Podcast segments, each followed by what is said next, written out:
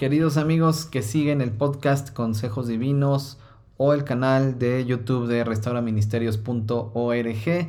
Estoy grabando este video porque siguen y siguen la polémica, los comentarios acerca, pues ya no tanto de Asbury, Kentucky, la Universidad de Asbury y el Seminario Teológico de Asbury. Ya ese tema como que ha quedado relegado a un segundo, tercer plano, cuarto, quinto, sexto. Ahora, de lo que se está hablando es de el avivamiento. ¿Qué es avivamiento? ¿Hay o no hay avivamiento? ¿Necesitamos o no necesitamos avivamiento? Bueno, la tendencia que yo veo es, como les dije en el video pasado que grabé con Adolfo Ocampo, lo que yo veo es sí una necesidad. Necesitamos avivamiento. ¿Por qué? Por una carencia espiritual, seguramente. Yo creo que ahí está el problema. Y en este video voy a estar hablando de lo que Dios ha estado haciendo desde el pueblo de Israel. Vámonos a ir hasta allá atrás. Porque, y ustedes van a decidir si le llaman avivamiento o cómo. No, no le llamo yo avivamiento. No creo que sean necesarios. No creo que debamos esperar un avivamiento. Voy a estar hablando de este libro un poquito, porque no del libro en general, sino de lo que estoy hablando acá acerca de las reformas. Ahora, no estoy hablando de la reforma de Martín Lutero y los reformadores, Calvino y todos ellos. No voy a hablar de ellos tampoco. Creo que cuando yo leo la palabra, el concepto que yo extraigo de el mover de Dios aquí y allá es el concepto de reformar nuestro culto, el culto que le damos a Dios, reformarlo. ¿Por qué? Porque de alguna manera y en algún momento dejamos de rendir este culto a Dios. Se transforma en algo más. Yo lo he estado llamando religiosidad. Ahora, algunos creen que cuando yo uso el término religiosidad, estoy descartando el término religión, que son dos cosas completamente diferentes.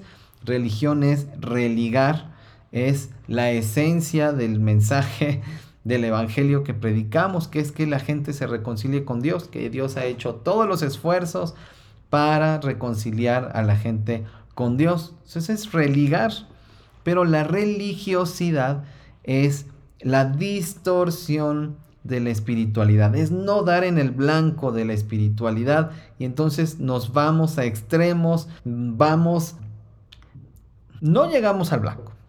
Entonces de lo que vamos a estar hablando aquí en este libro, que encuentran por ciento en Maranata y si no lo tienen en existencia, díganles a los amigos de Maranata que eh, pidan, pidan al distribuidor ejemplares, los ejemplares que necesiten. Y vean, aquí lo que estoy diciendo es que la historia del pueblo de Israel, desde Abraham hasta el último profeta, repite la eterna lucha entre la obediencia y la rebeldía, entre la fe y la religiosidad. Ante el persistente pecado, en este caso de la nación de Israel, la nación tuvo numerosos reformadores, entre ellos sacerdotes, reyes y profetas, sacerdotes, reyes y profetas que tienen este rol de reformar el culto a Dios. Y dice, enviados con el fin de hacer que el pueblo vuelva su corazón a Dios.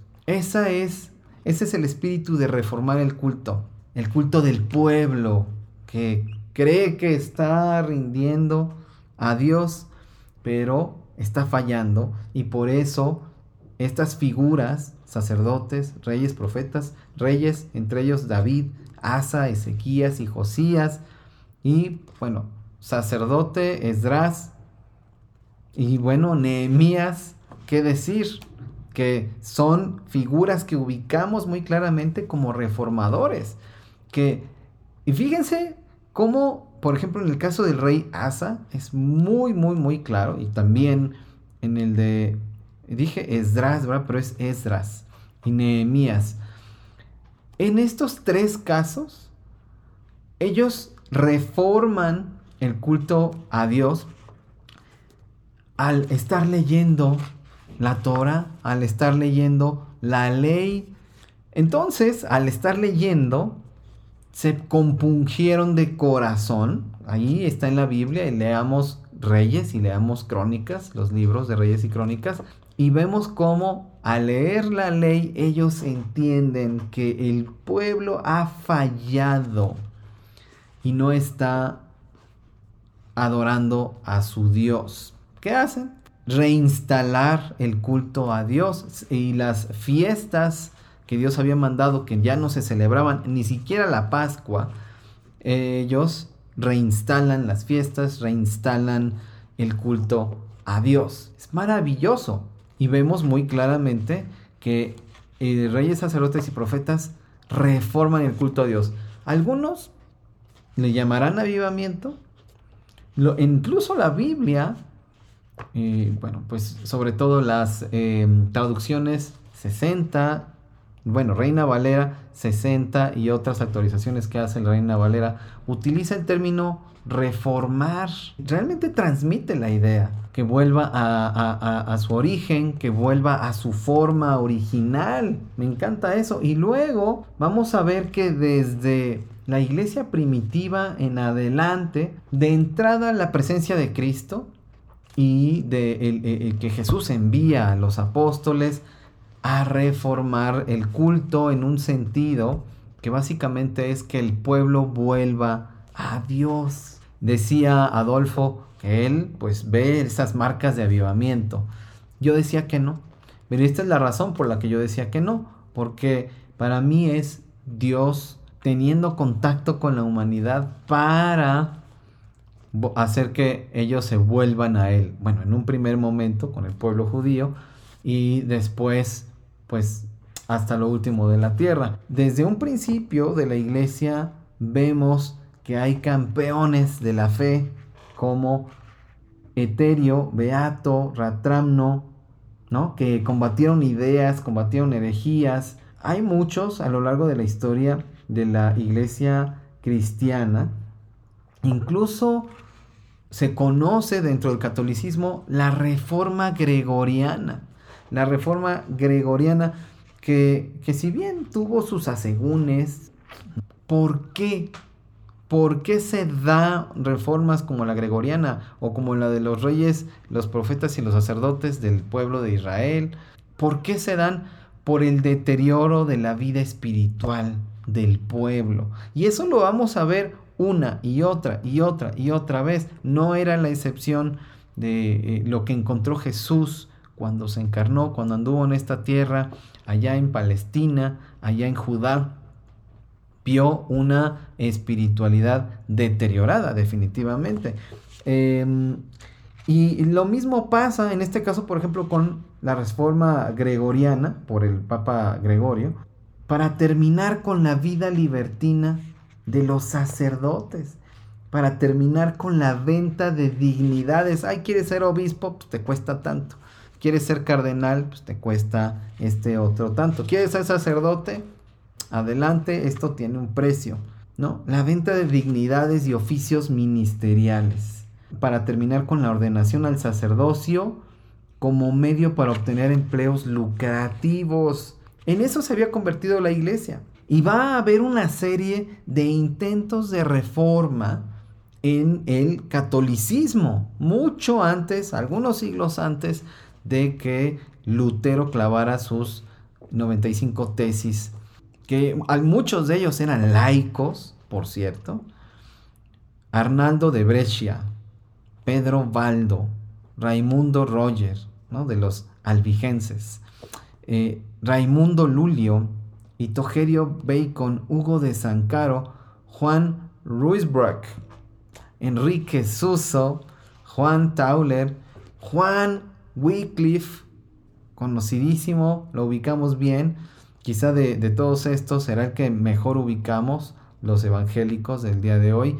Pedro Daily, Juan Hus, también otro que ubicamos muy bien, Juan Charlier Gerson, Nicolás Clemanges, Juan de Goch, Tomás de Kempis, en fin, muchos y bueno, muchos otros más que cuyos nombres se perdieron, pero la historia los recuerda, la historia los ubica como personas que impulsaron, procuraron eh, purificar eh, cómo la iglesia ya instituida buscaba a Dios y las eh, terminar con las muchas maneras en las que la iglesia se estaba corrompiendo y denunciaban de qué maneras la iglesia se estaba corrompiendo.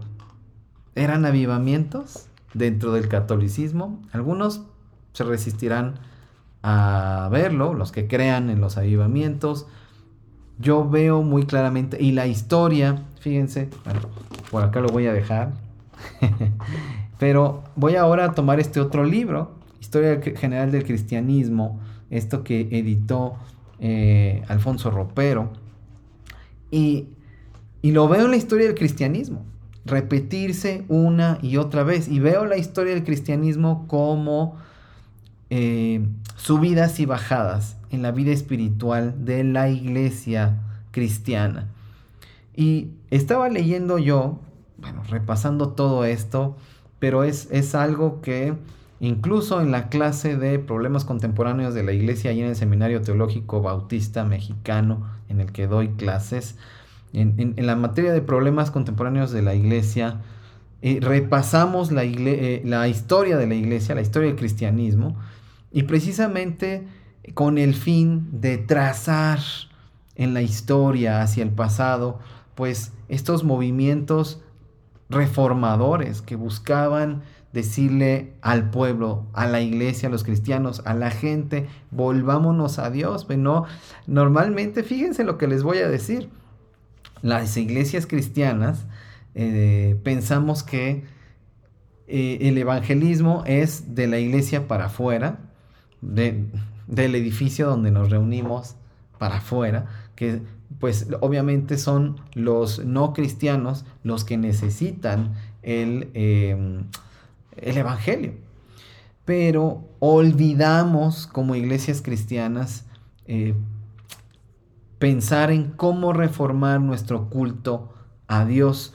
Y, y estuve viendo, por ejemplo, eh, muy particularmente para este video, cómo fue la eh, evangelización en Europa. Y a veces tenemos esta idea de que el apóstol Pablo prácticamente se hizo cargo de la evangelización de Europa y, él abrió las puertas, introdujo el evangelio en esta región, pero el trabajo para la evangelización del continente europeo era inmenso. Y muchos colaboraron en esta gran empresa. Y cuando uno revisa la historia, bueno, este libro es un ejemplo, pero hay otros muchos libros de historia del cristianismo, eh, es maravilloso darnos cuenta que aunque la iglesia se adormecía por momentos, había personas que tenían muy claro que los campos estaban listos para la siega. Efraín, ya estás hablando de evangelismo, estoy hablando de reformar, porque cuando compartimos el evangelio es por un claro convencimiento de que la gente necesita a Dios, pero sobre todo de que la iglesia actual se está quedando corta en este eh, en esta misión de reconciliar a la gente con Dios, de que nos estamos adormeciendo y nos estamos entumeciendo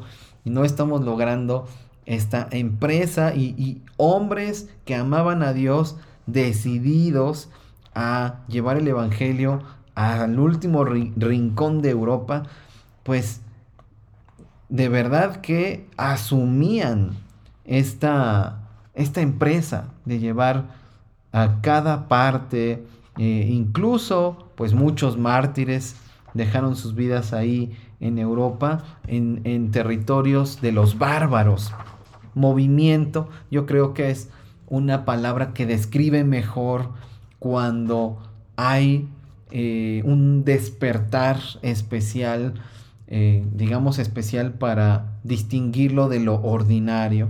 Un despertar especial, eh, espiritual, que nos ayuda a entender que debemos seguir a Jesús con sus reglas, vamos a decir así, no con nuestras reglas. Y eso era siempre lo que motivaba una, un movimiento reformador, que, insisto, no estoy hablando de la reforma de, de, los 1500 eh, de ese siglo, estoy hablando de el convencimiento de hombres y mujeres que amaban a Dios, de reconocer su pobreza espiritual, de reconocer que no estaban dando en el blanco de amar a Dios, de amar a su prójimo, de obedecer a Dios como se supone que debían hacerlo. Y entonces buscaban, eh, eh, llamaban a la iglesia a cuestionar prácticas que no tenían nada que ver con el Evangelio, con las enseñanzas de Cristo, cuestionarlas, denunciarlas y reformar el culto.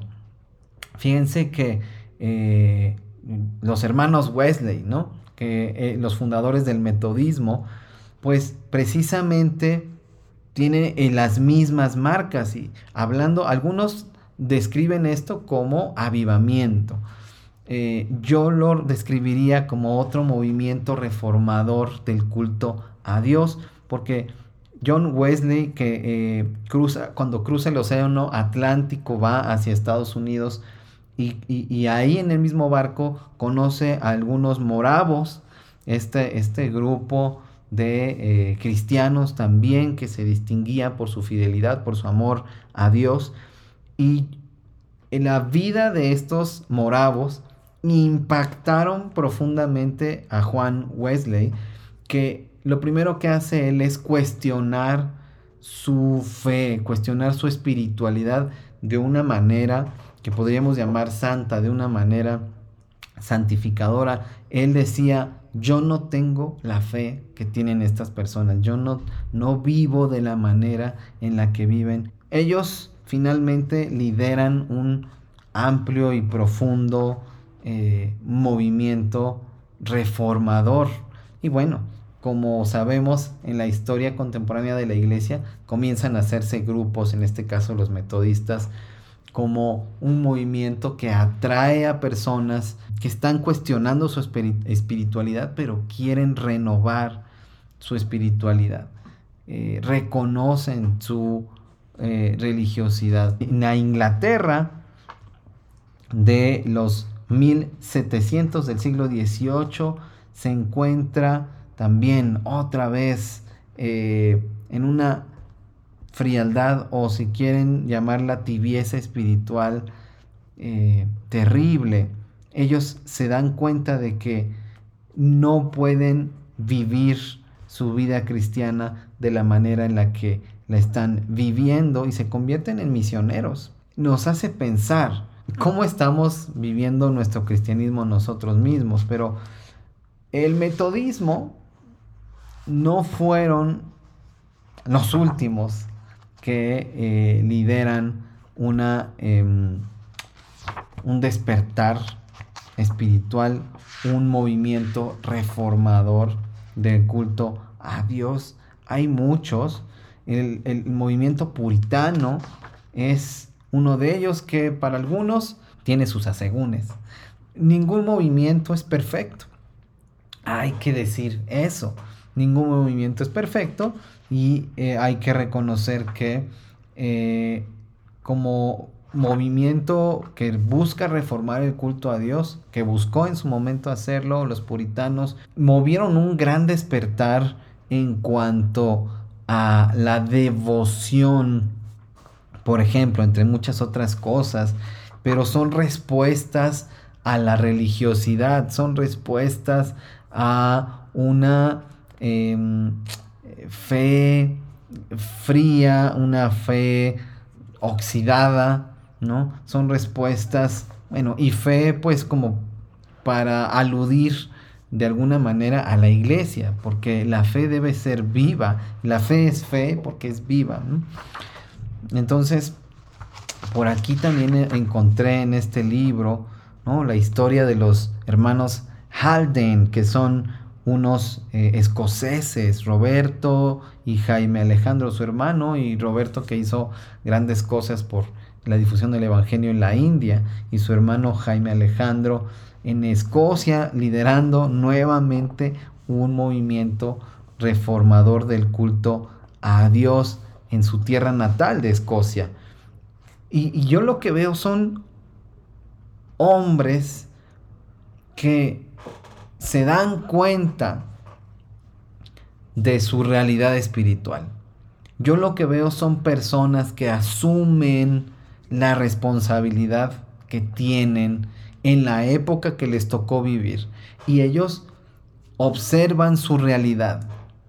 ¿Qué está pasando a nivel espiritual en su generación, en su tiempo, en su momento?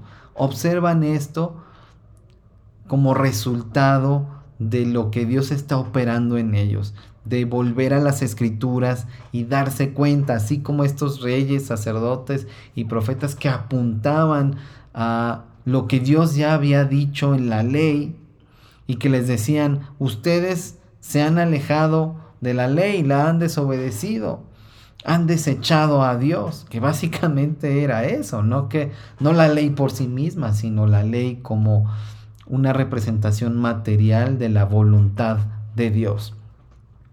Y personas que se han levantado a lo largo de la historia para denunciar esto, para llamar al pueblo a volver a Dios, a examinarse, a darse cuenta de, la decadencia muchas veces, de verdad. Ese es, ese es el concepto, esa es la palabra que estaba buscando desde hace rato la decadencia que llega a haber en em, la iglesia, porque se convierte en costumbre, se convierte en una serie de rituales que eh, son vacíos.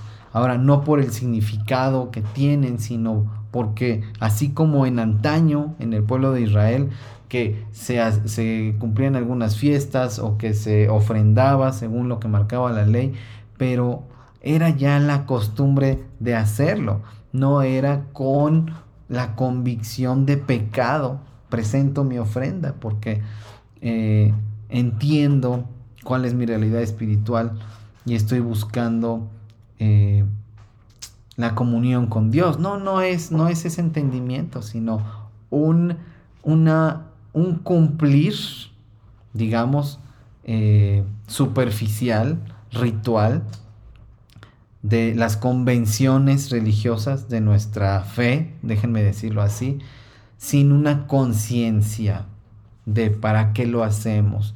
Y obviamente dejamos de compartir el Evangelio. Y el compartir el Evangelio en los movimientos de, reforma del culto a Dios em, la respuesta, eh, una consecuencia, quiero decir, era la predicación del Evangelio, ¿no? Em, tanto itinerante como a las masas en las calles. Eso era una respuesta porque era entender que la gente está lejos de Dios y que necesita volver a Dios. Pero para que eso pasara, había ya un proceso en el que la propia iglesia está, estaba en el camino de eh, cuestionar sus creencias, cuestionar sus eh, eh, rituales, cuestionar su manera de llevar las cosas y entonces tomar decisiones al respecto. Y fíjense cómo lo que pasó, como estos, estas respuestas de las iglesias y de los hombres de fe que aman al Señor, estas respuestas a lo largo de la historia y sobre todo en la historia contemporánea que tenemos evidencias muy claras de qué pasó cuando hombres y mujeres que amaban a Dios eh, llevaban eso a sus últimas consecuencias en el tiempo que les tocó vivir, en la generación que les tocó vivir eh, a las iglesias de esta generación. Bueno, algunos ejemplos son las sociedades para el alcoholismo, ¿no? Como una consecuencia residual, un resultado residual de la eh, revolución industrial en Inglaterra. Muchos trabajadores recurrían al alcoholismo, ¿no? No, no, recurrían al alcohol y por lo tanto se volvían alcohólicos. Entonces, em, pues muchas eh, iniciativas que hubo en ese tiempo para atajar el alcoholismo y ayudar a estos hombres que estaban tratando de olvidar eh, en el alcohol eh, su miseria y em, pues personal, pero también las condiciones en las que vivían ellos y sus familias y las terribles jornadas laborales a las que estaban sometidos. Y además las enfermedades que contraían pues al trabajar en estas eh, fábricas de todo tipo. Bueno, la iglesia responde para eh, combatir con sociedades de eh, la temperancia y ayudar a los alcohólicos a superar este problema. Y también, muy, muy particularmente en el siglo XIX, pues eh, la abolición de la esclavitud en, Inglaterra, que aunque en el papel estaba en las, en las constituciones ¿no? de, países que podríamos identificar como del primer mundo, aunque estaban ahí em, en el papel, no se había hecho gran cosa para abolir, cortar de tajo ya de una vez por todas. Tenían ya mucho tiempo hablando de esto y por fin la abolición de la esclavitud es una respuesta de hombres piadosos, temerosos de Dios. Una respuesta como parte de entender qué es lo que quiere Dios para la gente, para este mundo, a través del Evangelio, entender qué es cuál es la voluntad de Dios. Y eso se traduce en eh, una reforma social que se lleva a cabo en Inglaterra. Se reforman las prisiones eh, para dar un eh, cuidado más humano a, los, a, los, presos y procurar su reinserción social. Increíble, ¿no? Además, eh, grandes iniciativas para la protección de los huérfanos. También esto ocurre en el siglo XIX y es resultado de eh, la que hombres que aman a Dios levantan la mano y al ver la, eh, como George Whitfield, ¿no? En Inglaterra también, al ver em, la gran cantidad de huérfanos que hay en las grandes ciudades, dice, yo voy a hacer algo por los huérfanos, porque están desprotegidos. Y toman responsabilidad para responder a situaciones que está viviendo su tiempo, la gente que está viviendo en su tiempo. La Cruz Roja es una historia, el nacimiento de la Cruz Roja es una historia maravillosa, la de Henry Dunant, que inicia eh, la la Cruz Roja. Bueno, lean de verdad cómo surge esto, estas iniciativas increíbles. Estamos hablando de cosas que, que, han cambiado nuestro mundo. El ejército de salvación es un gran ejemplo también de esas iniciativas que, insisto, son resultado de iglesias que entienden su misión, que entienden para qué están en el mundo. Un avivamiento de corta duración o que ocurre por alguna situación específica, está bien, qué bueno, ¿no? Bienvenido, pero así un avivamiento como el que, como el que entendemos ahora, ¿no? El que, el que nos imaginamos en nuestra mente y buscamos a Dios y, y qué va a pasar después.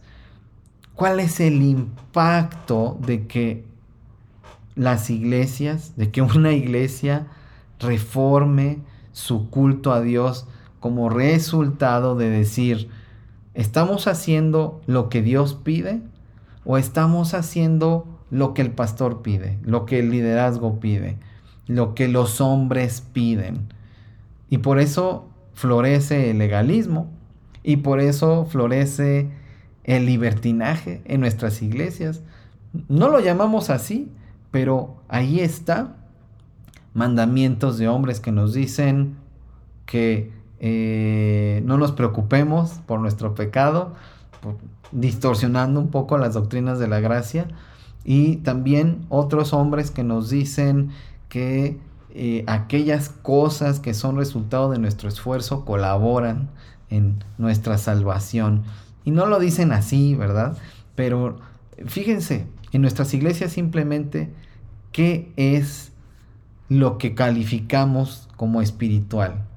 ¿Qué es un comportamiento espiritual? ¿Cómo sabemos que una persona está bien, eh, está cerca de Dios o eh, está bien espiritualmente en nuestras iglesias? Normalmente porque va todos los domingos a nuestras reuniones o eh, a otras reuniones que podríamos tener otros días, porque da clases, porque se bautizó, obviamente, pero porque da clases, tiene un ministerio en la iglesia, porque hace las cosas que esperamos que haga.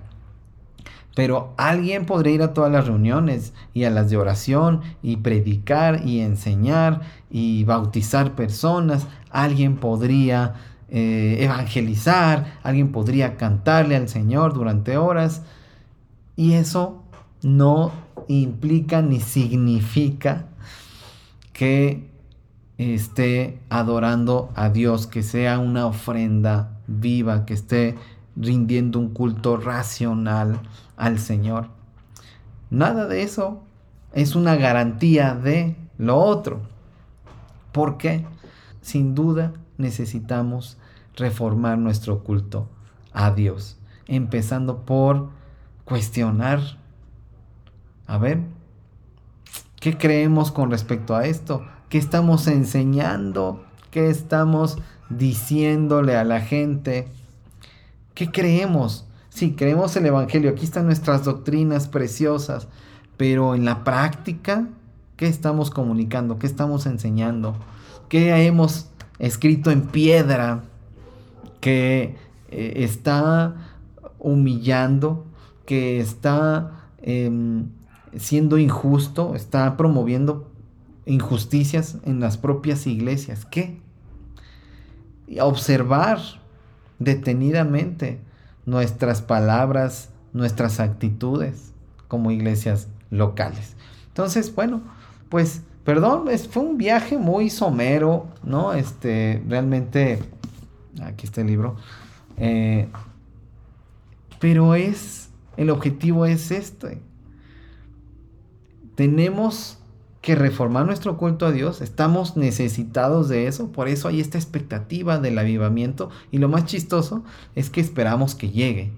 Pero la historia de la iglesia nos muestra a personas que asumieron su responsabilidad en su tiempo como resultado, sí, de la obra del Espíritu, de la obra de Dios en sus vidas, pero respondieron con responsabilidad para llevar consuelo, para aliviar el sufrimiento, para atacar las injusticias que vieron en sus tiempos cada uno, pero principalmente para llamar a la gente a volverse a Dios, a convertirse a Dios, centrados en el Evangelio de Jesucristo. Esa, esa es la reforma al culto a Dios que necesitamos Necesitamos responsabilizarnos y no nada más como esperar a que algo pase, a que algo llegue, ¿no? no por eso la emoción de Asbury en Kentucky, ah, ¿no?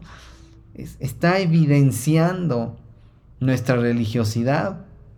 O quizá debería decir, podría estar evidenciando nuestra religiosidad. Habrá que ver. Iglesias, los animo a reformar nuestro culto a Dios y empezando por preguntarnos, cuestionar. Bueno, ya, no quiero ser tan reiterativo, así que ahí los dejo con estas reflexiones. Y me despido diciendo, como siempre, que Dios sea contigo y hasta pronto.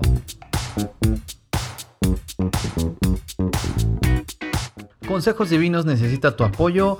Ve a restauraministerios.org, diagonal donaciones y envíanos tus aportaciones para seguir sonando. Seguimos en contacto en Efraín-Campo en Twitter en Restaura Ministerios en Facebook o escríbeme a contacto arroba restauraministerios.org. También te veo por allá en mi blog. Eso es todo en esta ocasión.